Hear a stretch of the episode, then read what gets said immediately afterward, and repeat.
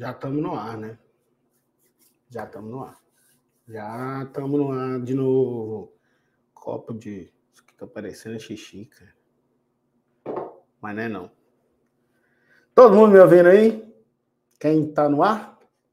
Quem não tá no ar vai perder a chance de fazer pergunta. Hoje nós vamos falar do geral. Adoro geral. Adoro geral, cara que eu posso falar o que eu quiser, qualquer coisa que vier na minha cabeça. Ela responde as perguntas treta que vocês mandam aí. Bom demais, cara. É a melhor. O problema... E se eu não me engano, o diretor pode confirmar aí. Um dos episódios que a gente teve mais visualização foi um geral, né? Foi um geral. O geral é ruim para você fazer pesquisa, né? Porque o nome não ajuda muito. Mas. Mas ele.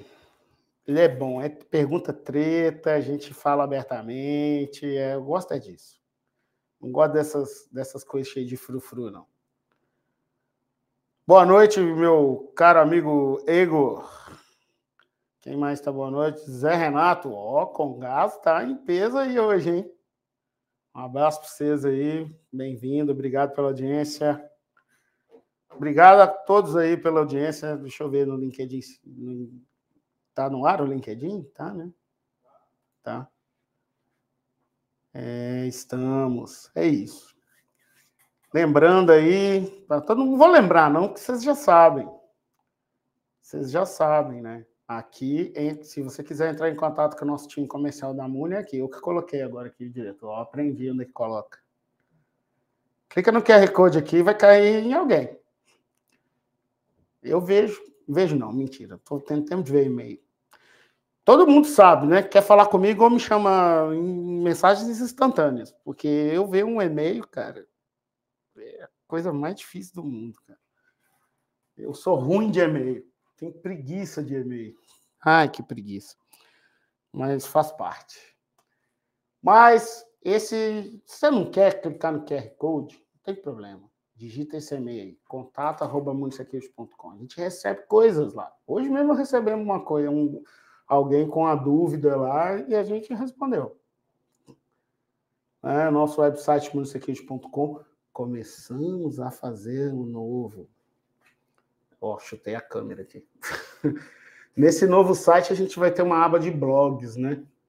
O que, que é, mano? Todo mundo, eu estou obrigando todo mundo aqui da empresa a escrever artigo, irmão estudar, pesquisar, escrever e jogar conhecimento aí para vocês.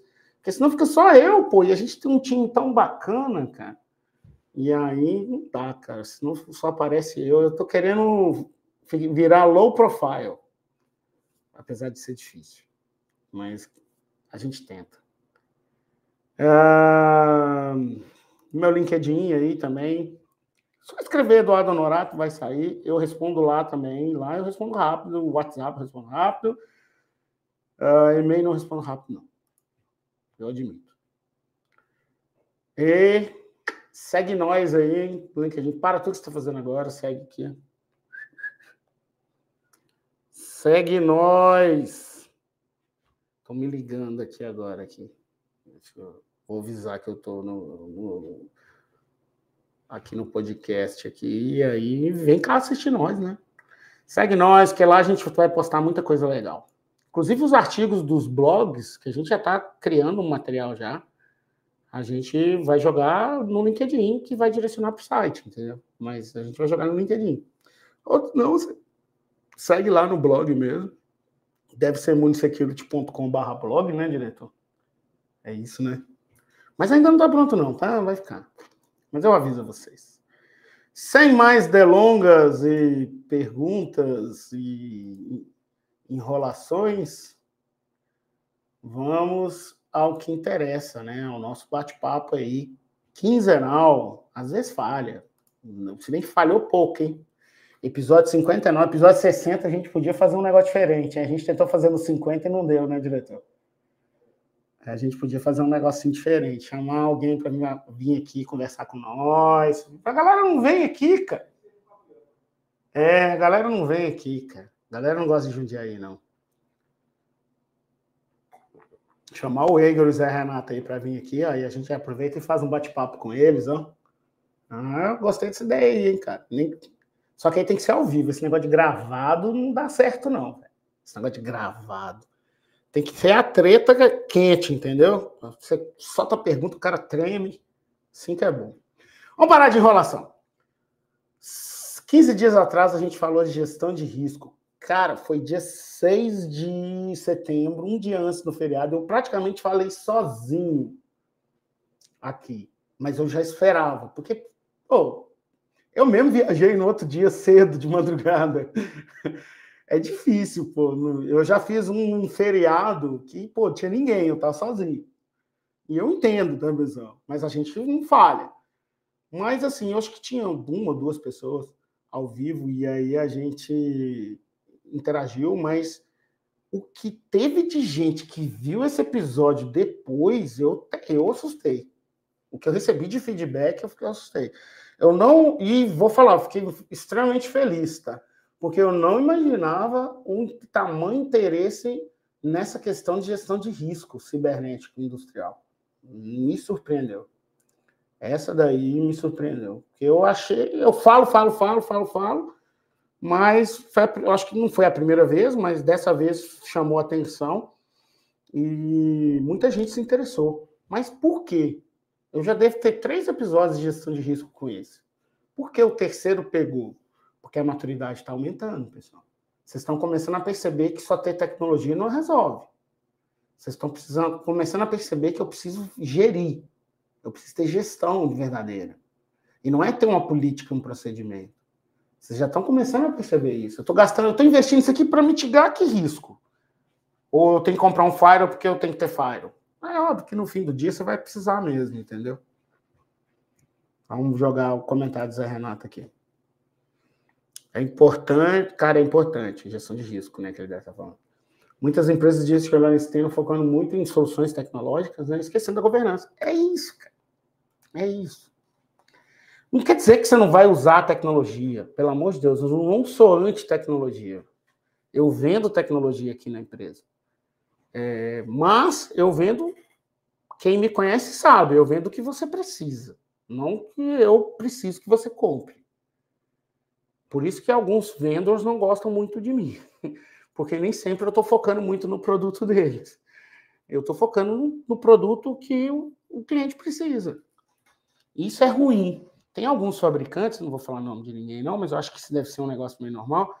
Eu visitei, sei lá, visitei a Congás. Aí eu, identif... eu não identifiquei nada. Zé Renato chegou para mim e falou assim: Cara, eu só vou comprar em 2025. Estou sem orçamento. Ah, beleza, cara. 2024 a gente volta a conversar para trabalhar 2025. Pode ser? Pode ser. Só que para fabricante, cara, se eu não registrar alguma oportunidade, é como se eu não tivesse ido no cliente. Aí eu vou registrar o quê? Que o Zé Renato vai comprar dois faros. E não vai, ele falou em 2024. E não vai, ele já falou que é 2025. Então, esse, esse mercado aí, desse jeito, me mata do coração, me deixa ansioso, porque eu, é mentira. Você tem que ficar inventando coisas. Pô, não dá, cara. A maioria dos parceiros que a gente trabalha não são muito assim, entendeu? E aí a gente tem tido muito sucesso. Porque a gente consegue focar muito na, na mitigação de risco mesmo, ofertando uma tecnologia. Mas aí vem a questão você avalie o seu risco. Tomar um pouco de. Vou parar de falar isso, vai que o YouTube bloqueia nós, né? YouTube é chato. ai, ai, ai. Mas você faz sua gestão de risco? A sua gestão de risco está alinhada com o seu RASOP? Você sabe que é um RASOP? Um estudo de perigos e operação? Acho que a tradução em português é isso. É, não me lembro o que significa. É, razar, não sei o que. É, não, eu sou de uma empresa de energia, minha empresa não faz RASOP. Certo? Bom, certamente não faz mesmo. Mas isso não quer dizer que a empresa não saiba o que é importante operacionalmente falando. O que é importante para ela? Os ativos que são importantes. O que ciberneticamente preciso. É, vamos avaliar o risco. Vamos entender. para, sei lá, para monitoramento de subestação remota, eu preciso do centro de operação, eu preciso de roteador, eu preciso do SANG, eu preciso de link.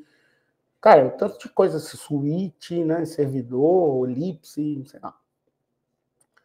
Então você precisa entender o cenário. Esse, é, isso a norma chama de SUC, né, determinar o SUC, né? Que é o System Under Consideration. Do que, que a gente está falando? Nada mais do que um inventário de ativos, né, cibernético de um determinado processo ou de uma zona, né? Eu gosto muito de, no caso de energia, fazer zonas, cada subestação é uma zona. Indústria, cada processo operacional ser uma zona. Mesmo sabendo que, às vezes, eu tenho rede barra 16. É importante a gente entender isso. Isso facilita a avaliação de risco. Porque você não vai conseguir fazer a avaliação de risco da planta inteira você até consegue, mas vai demorar um tempo.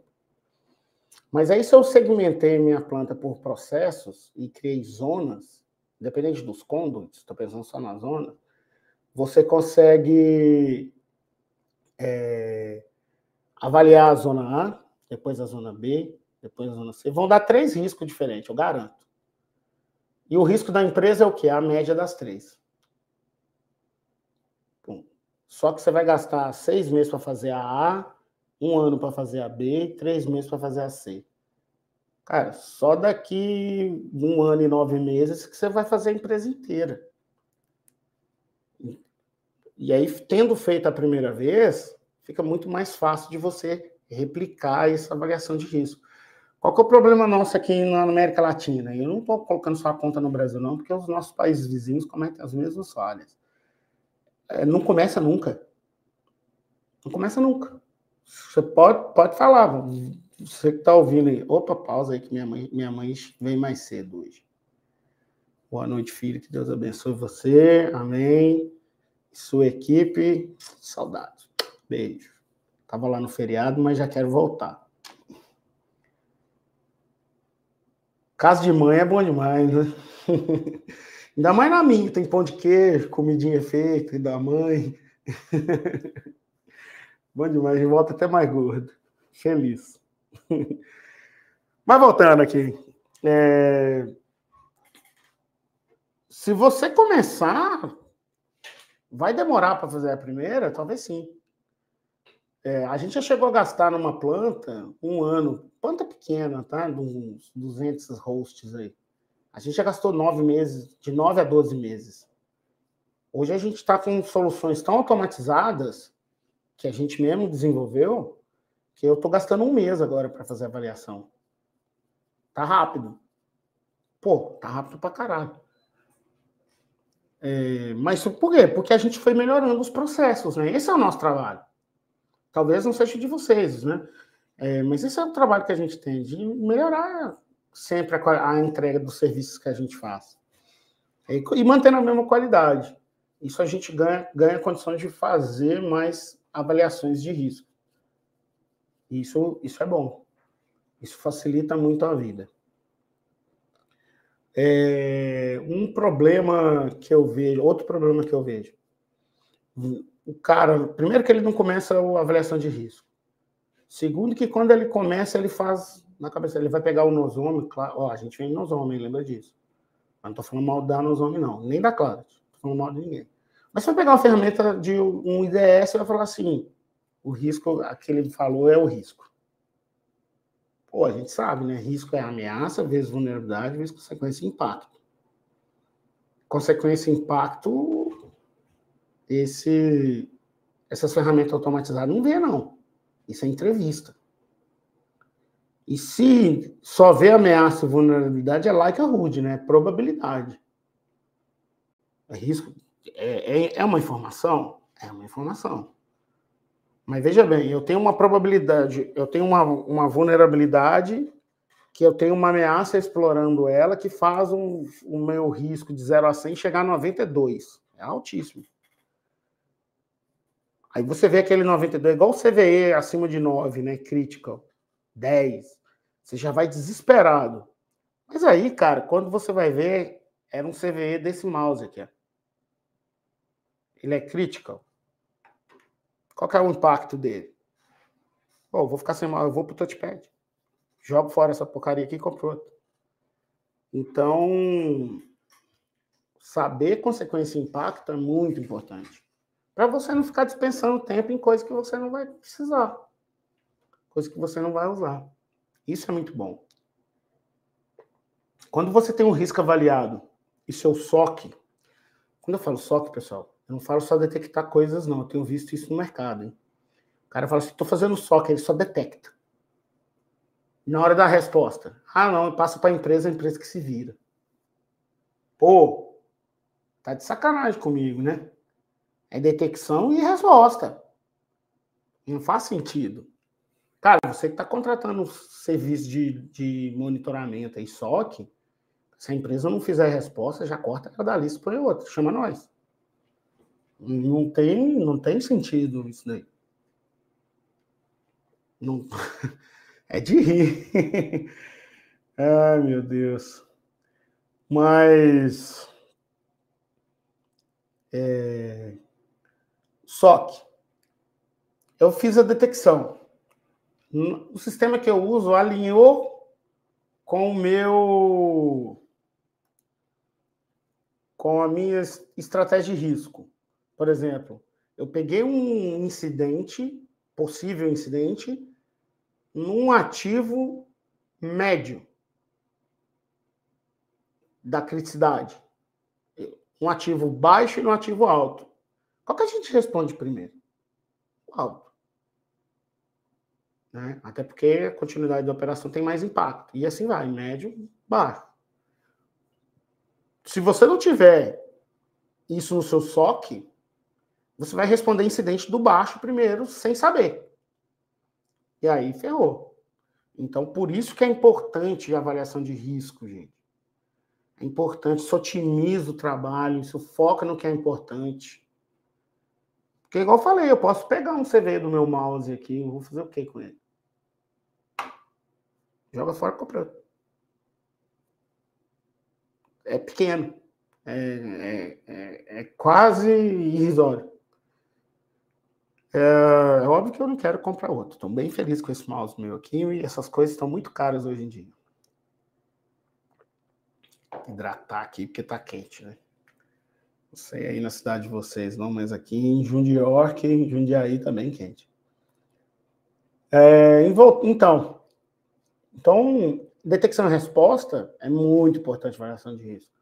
Quando a gente fala da RO do ONS, você que é de energia, a RO no item 464, ela fala como tem que ser o plano de resposta. E aí ela tem letra A, B, C, D embaixo. Aí ela fala, você tem que identificar o cenário de risco. Está escrito exatamente isso lá, tá? E depois ele tem que falar assim, você tem que determinar o impacto. Depois equipe que vai responder esse, esse incidente. Tá, pô, cara, se você tá com RO do ONS e não tá fazendo isso, Está errado. Porque está escrito lá com todas as letras. E aí vem aquele negócio, né? Eu não tenho que avaliar risco no, no, no para atender a RO do ONS. Vai ter que avaliar o risco, sim, senhor. Ali você, você de energia vai ter que avaliar o risco. Por compliance, para atender essa, essa brincadeira aí. Ah, inclusive, Falta poucas semanas, né? Deixa eu ver aqui. É no dia 9 de outubro que começa. Então nós estamos falando aí de três semanas. Arredondando aí. Então, fica ligado. Não tem ferramenta que vai fazer isso para você, não, tá? É, e a gente trabalha com os homens, eu afirmo. Ela, ela me mostra o like a Rude. Mas a consequência impacto, que é a forma de avaliação de risco, você vai ter que fazer análise.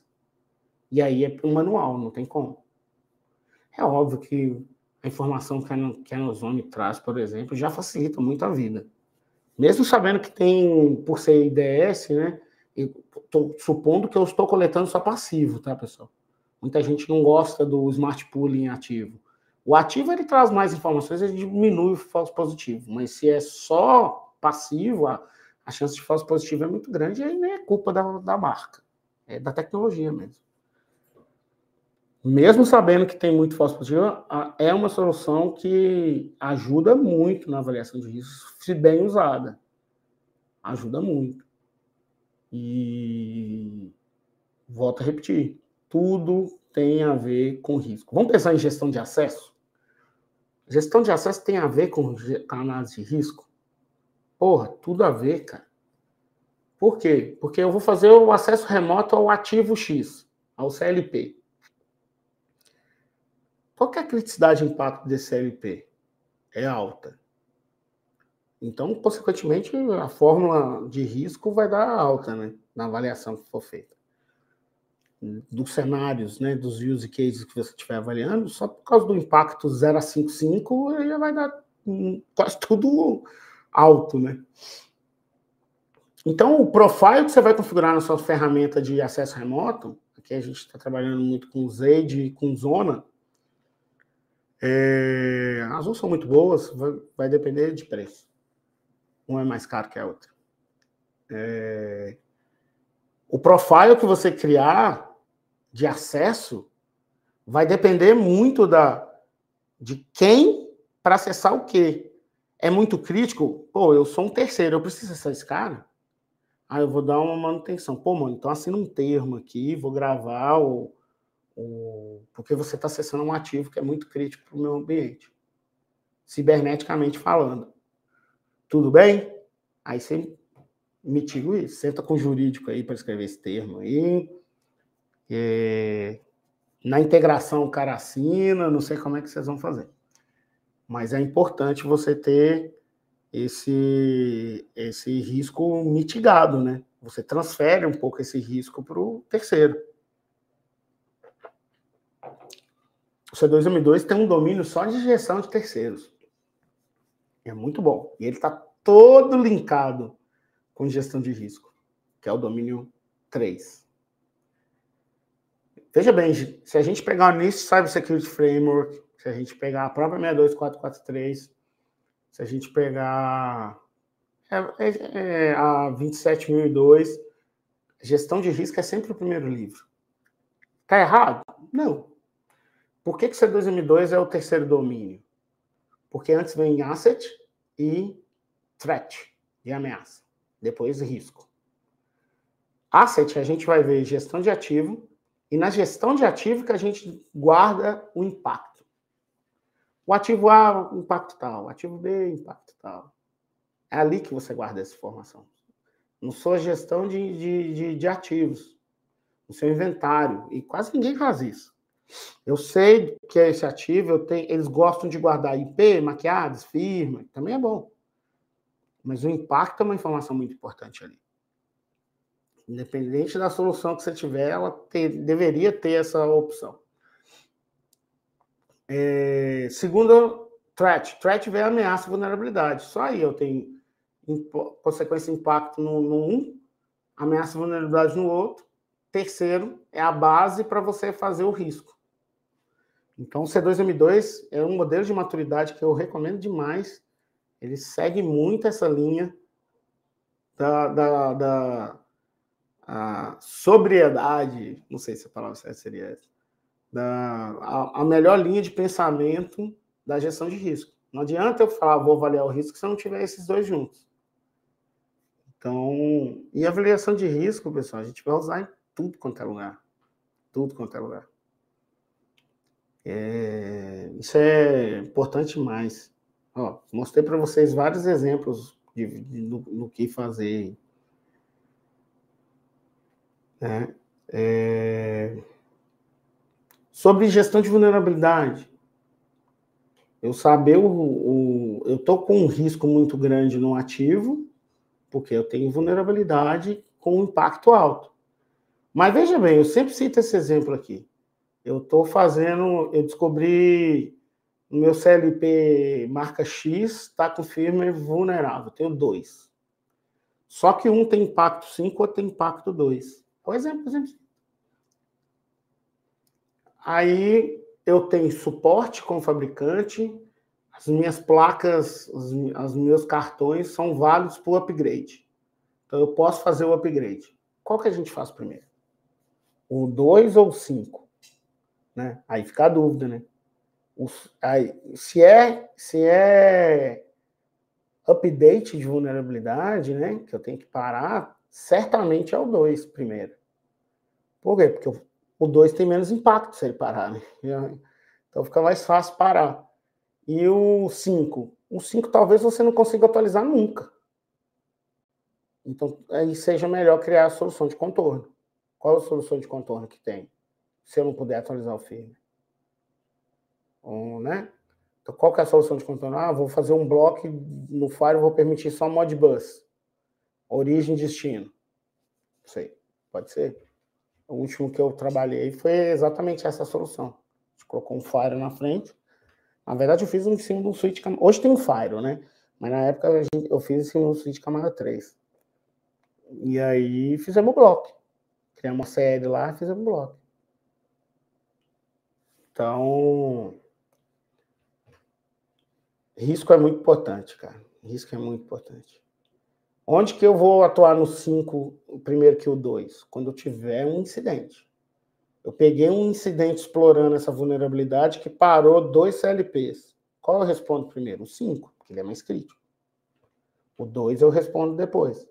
Se a gente não souber, a chance de você inverter isso aí, atualizar o 5 e responder o 2 é muito grande. É muito grande. Isso aí eu não estou vendo ninguém falando disso no mercado. Por quê? Porque dá trabalho. Isso dá trabalho demais, gente. Ó, ganha-se muito mais dinheiro vendendo coisas do que fazendo esse tipo de serviço. Serviço no Brasil não é valorizado. Esse é, isso é um problema. Mas o cara não valoriza um serviço, mas ele compra X milhões de equipamento. Sem reclamar, às vezes. Eu reclamaria. Eu reclamaria mesmo. Eu sou um pão duro de mão cheia. Opa, troquei de janela aqui. Estão falando muito de análise de risco, né? Já falamos 15 dias atrás, né? Vamos falar de outra coisa. Vamos falar mal dos outros. Vamos falar mal do Zé Renato, ele não tá aí mais não. Nem, nem do Igor. tô zoando, tô zoando. É... Vamos pensar em arquitetura de rede. Eu determinei minhas zonas em conduits. Ah, o Renato tá, Zé Renato tá aí, cara. Então não dá nem para falar mal dele. Ele ia ver depois mesmo. É... Vamos falar de arquitetura de rede. Pô, onde que a avaliação de risco?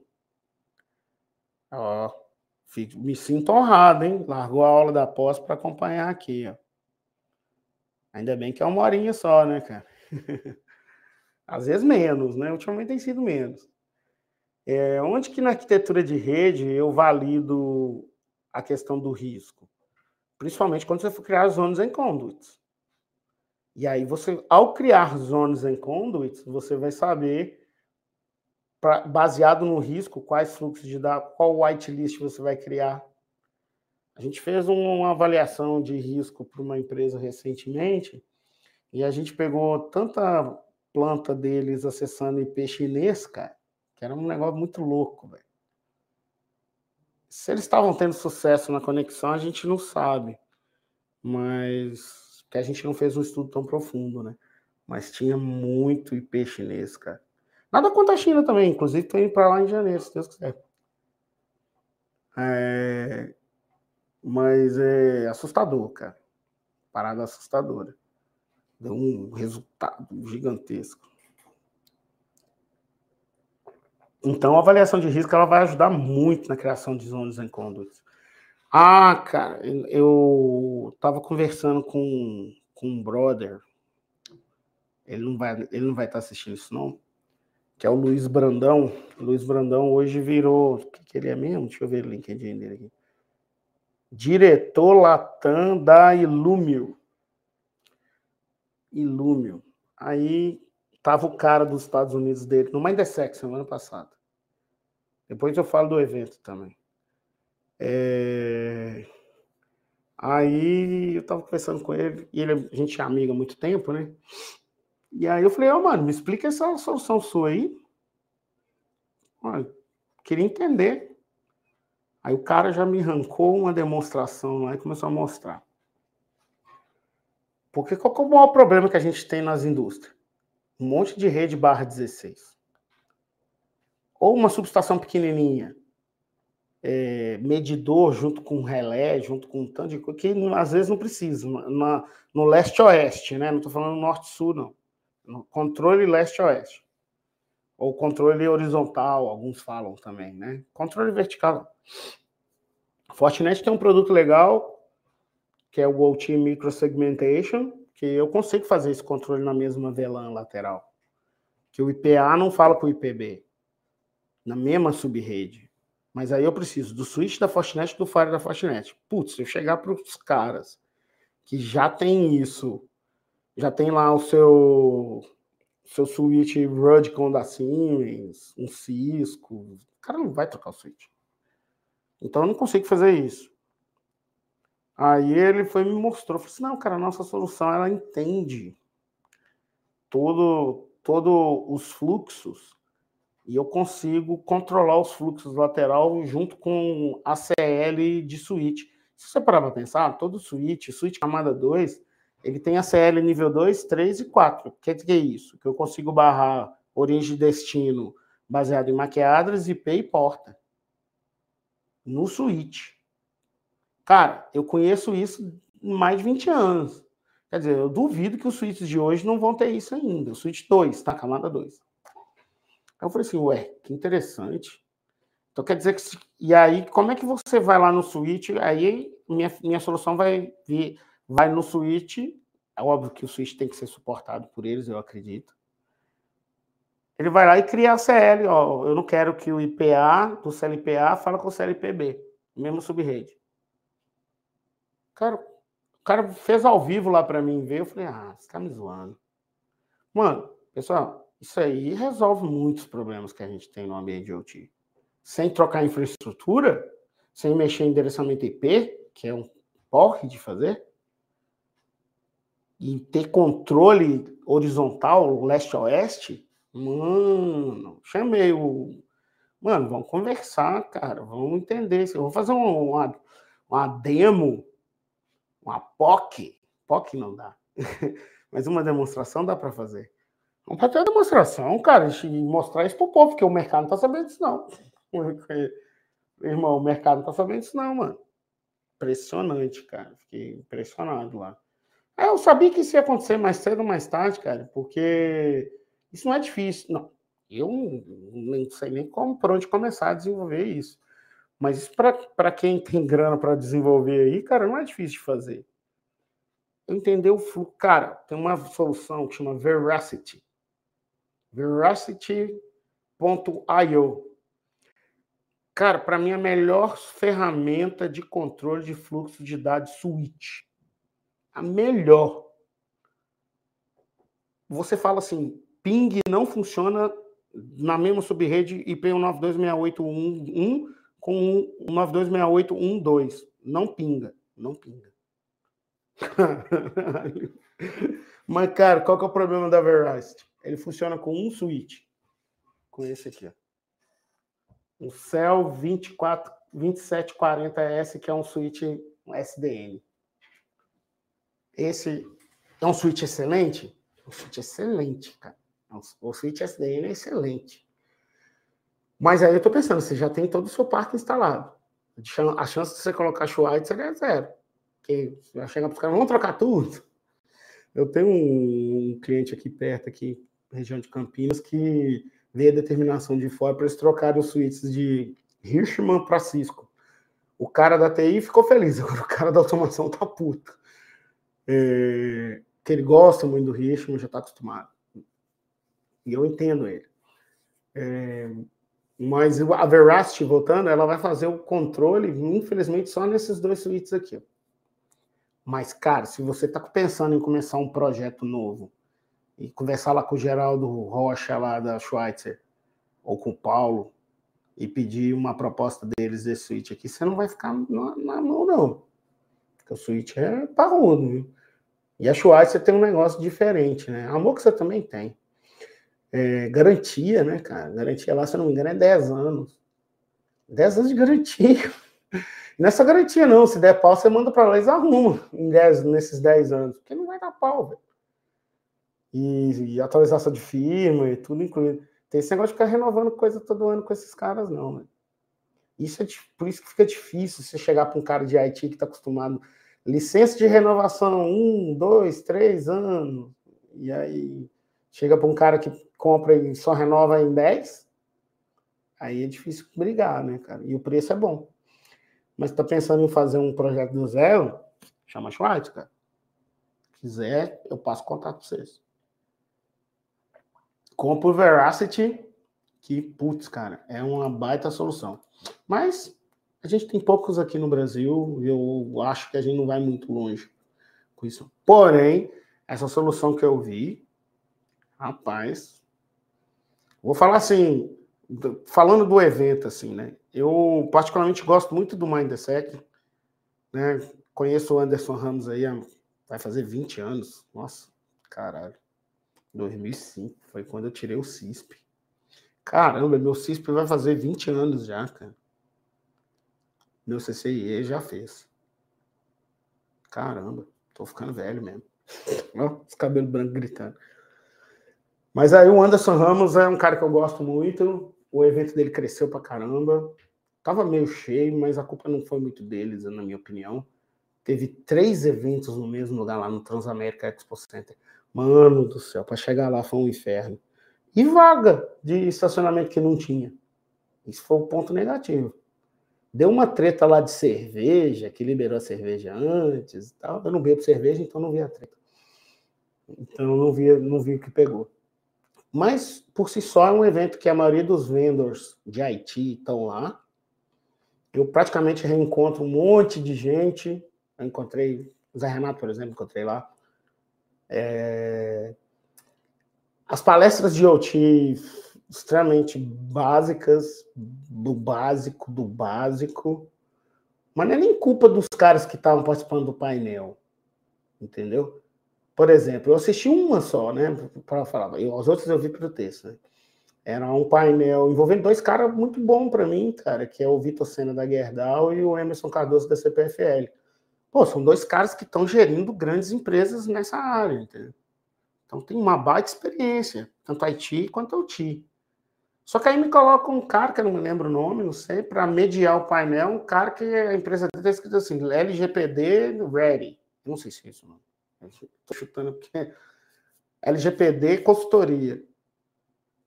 Sabe nada do que está falando. Aí as perguntas, não é nem a resposta dos caras foram boas. Aí as perguntas era pergunta, não teve nenhuma provocação, foi um negócio para inglês ver. Então, eu tive com o Anderson Ramos, no, eu não fiquei no último dia, na, no final do dia da quarta-feira. Falei, irmão, você precisa criar uma track de OT Cybersecurity aí, mais, mais parruda. Chamar uns caras bons aí. E chama nós também, entendeu? Porque dinheiro para patrocinar mais SEG não tem, não. Mas é, conhecimento para levar a gente tem de monte. Coloca uns caras aí mais fera, velho, para falar aí.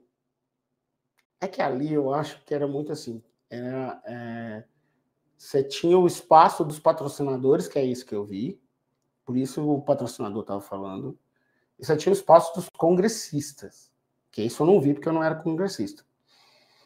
E aí no congressista eu acho que aí eu posso aplicar um call of paper para palestrar lá no congressista. Mas é que é bom também, entendeu? Mas aí nem todo mundo é congressista. Aí, aí muita gente não vê.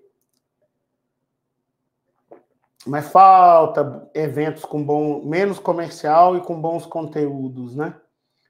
Esse, isso é um problema muito sério. É, tipo o CS Force A, né? Que vai ter agora em outubro aqui. Cara, é um evento que eu acredito que todo mundo vai. Tá lá. Menos a gente. Menos eu. Eu não vou, não. Por dois motivos. Primeiro que a gente acha caro o patrocínio. É, esse de outubro é o que eu tô falando aqui, cara, que é o CS Force A. É, o Ravi, que é o CEO deles, parece ser um cara legal pra caramba, tem três anos que ele me chama todo ano para ir patrocinando. Pô, mas na boa, galera, o preço do patrocínio lá, eu contrata aí uma, uma sala de para dar uma palestra de meia hora, eu contrato aí uma sala de hotel aí e dou, e dou palestra em 13 capitais pagando passagem aérea. Aí não dá, né, cara? Eu tô para distribuir conteúdo, então eu prefiro distribuir para 12 capitais do que um evento só. Falei, tudo bem, então eu vou participar como participante, porque aí pelo menos a gente faz uma resenha, como eu fui no Mindsec. E fui bem aceito lá no Mindsec. Aí também não deixaram eu ir, não. Me cobraram 3 mil dólares. Ai, patroa aí mandando. Boa. Me cobraram 3 mil dólares, cara. 3 mil dólares. Falei assim, aí eu falei com ele assim, eu falei assim, irmão, eu contar uma verdade aí, cara. É, 3 mil dólares é o preço do S4 lá em Miami, cara. Na boa, o S4 é bem melhor que o evento de vocês. Eu mandei assim para ele. Para eu pagar 3 mil dólares, eu vou para Miami. Eu vou para o S4. Eu não vou ficar num evento comercial. Eu vou para o S4. Então, muita gente vem me perguntar no off aqui por que, que eu não estou nos eventos. Porque as pessoas de evento me enxergam como um fabricante. Eles querem que eu pague patrocínio para palestrar e eu, cara, eu não pago para palestrar. Eu tenho cinco regras aí de palestra, viu, pessoal? Já falei que uma vez, vou repetir de novo. Ó. Primeiro, não pago para palestrar. Não pago um real para palestrar. Meu conhecimento é, é, deveria ser, eu deveria ser pago. E não eu pagar. Estou levando o meu conhecimento para enriquecer o evento do cara e eu ainda tenho que pagar por isso. Vai se ferrar, mano. Segundo, não uso roupa social. Se o, já me chamaram, tá? Para um evento, mas eu ia ter que ir de terno e gravata. Eu falei, muito obrigado, tenha um bom dia. Só para vocês terem uma noção aqui, ó. Vou subir na casa. Ah lá, eu tô de bermuda, ó. E vim trabalhar assim. E chinelo. Tira uma foto aí depois. Tira uma foto depois posto no grupo. Eu já uso capacete o dia inteiro. Cara, eu tava no Tocantins, eu peguei o carro três semanas atrás, eu fui visitar uma hidrelétrica lá, peguei o carro na, na no aeroporto, o carro tava no sol, era quatro horas da tarde, em Palmas. Aí, com calor retado, né, cara? Tava, tava, tava 40 graus fácil, assim. Aí, quando eu entrei no carro, velho, o carro no sol de 40 graus, quanto que tava no carro? Velho, o negócio marcou 48. E aí, quando você visita a usina hidrelétrica, você tem que, ou, ou subestação, principalmente subestação, você tem que usar roupa anti-chama. Mano, roupa anti-chama, nesse calor, tá de sacanagem comigo, mano. Você emagrece só suando. E lavar aquela roupona toda. É bota, é isso, é protocolar, é ó. Chega aqui no escritório, irmão, é bermuda, short e chinelo. E se, cliente, se você, cliente, vier aqui, eu vou te receber assim, não repare a bagunça. Entendeu? Então, não uso roupa social, jamais. Jamais. É jamais. Recentemente, minha esposa, não sei se ela está vendo ainda aí, fui convidado para ser padrinho de casamento de um primo dela. Aí, primeira coisa, eu tive que comprar um terno, pessoal, porque eu não tinha. não tinha. Segundo, ele me obrigou a usar uma gravata borboleta. Mano, eu não uso gravata normal, imagina borboleta. Cara, pensa num cara que usou gravata borboleta puto. Eu. Segundo, não escreva artigo para palestrar. Tem, tem eventos que ah, você pode vir palestrar, que aí você escreve um artigo. Não, irmão, eu escrevo artigo para. Eu tenho vários artigos, tá, pessoal? Científicos, estou falando. Mas são pesquisa eu posso vir fazer a apresentação da pesquisa do artigo que eu escrevi e apliquei lá na Unicamp, onde eu estou dando aula hoje. Agora, eu escrever um artigo para você publicar na sua revista, é, só, só para eu poder palestrar, sai fora. Também não vou. Não conta comigo para isso. Tô, tô fora. Porra, você tá cheio de regra. Tô mesmo, cara. Se você quiser que eu vou palestrar, eu vou, não cobro nada. Não cobro nada, pessoal. Se tiver deslocamento, no máximo deslocamento. Eu, igual estou indo palestrar agora em Curitiba, não cobro nada, pessoal. Zero. Uma, vão, vão pagar a passagem lá show, já tá bom demais. O, o rango é o mesmo pago. É... E por último, se eu receber, eu sempre faço doações para algumas instituições específicas aí. Você doa e me dá o recibo. Porque, cara, eu ganho salário. Quem paga meu salário é a não é palestra. Eu não ganho dinheiro com evento. Não ganho dinheiro com evento, não ganho, não ganho dinheiro com isso. E também não pode avisar, fazer marketing da doação. É, doa e fica calado. Bom, essas são as regras aí. Se você está vendo aí, quer que eu vou palestrar, lembra da primeira, eu não pago para palestrar. Jamais, jamais pagarei para palestrar. Se eu estiver patrocinando um evento que eu quero, tudo bem. Agora, pô, queria contar com. É assim que chega para mim, tá? Queria contar contigo aí para dar uma palestra aí para gente. Pô, legal, cara. Maior prazer, não cobro nada. Não, mas aí tem o um patrocínio. É 80 mil reais. Oi? Tá de sacanagem comigo, irmão? Chega. Mas evento tá faltando, cara. Tá faltando evento. Tem evento? Tem. Lá nos Estados Unidos, um, um monte.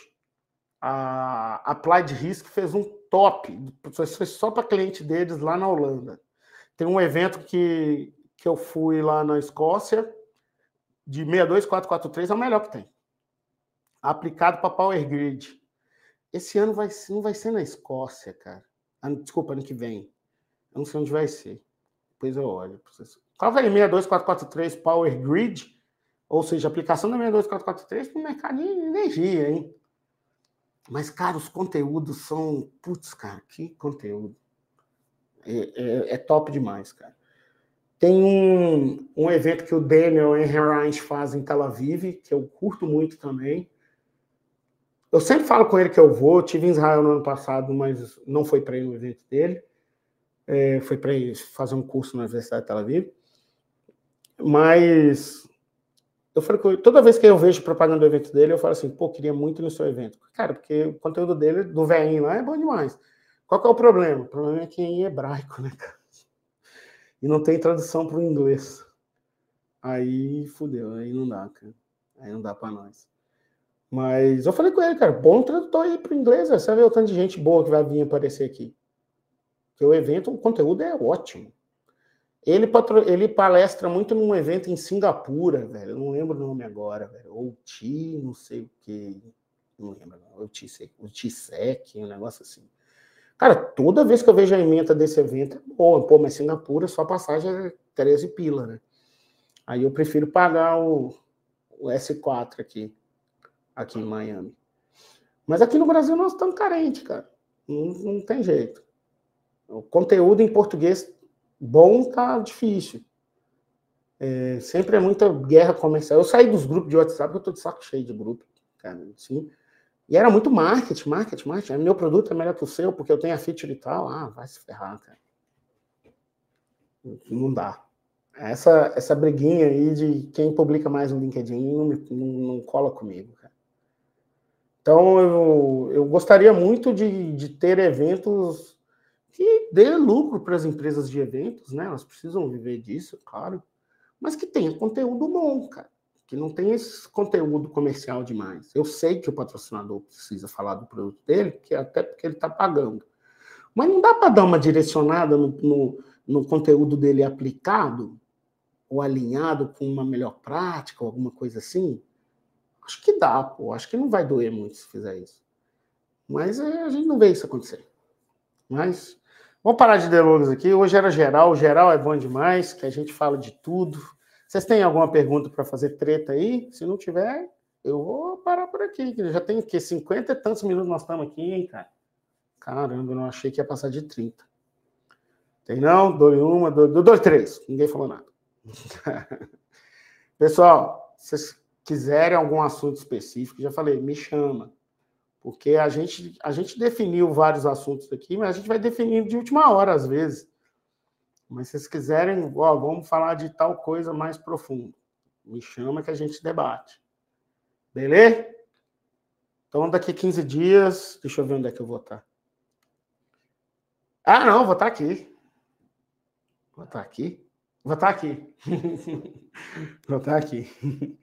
Mas eu vou viajar nesse meio tempo, vou para Cuiabá. Só cidadezinha mais quente do Brasil nesse calor. Ai, papai, eu tô acostumado. Pessoal, obrigado aí a presença de todo mundo aí. Você que está assistindo depois, obrigado demais pela audiência. Vocês são, vocês me animam demais a continuar esse projeto aqui. E vamos para cima, até daqui 15 dias, até o dia 4 de outubro. Beleza? Um abraço.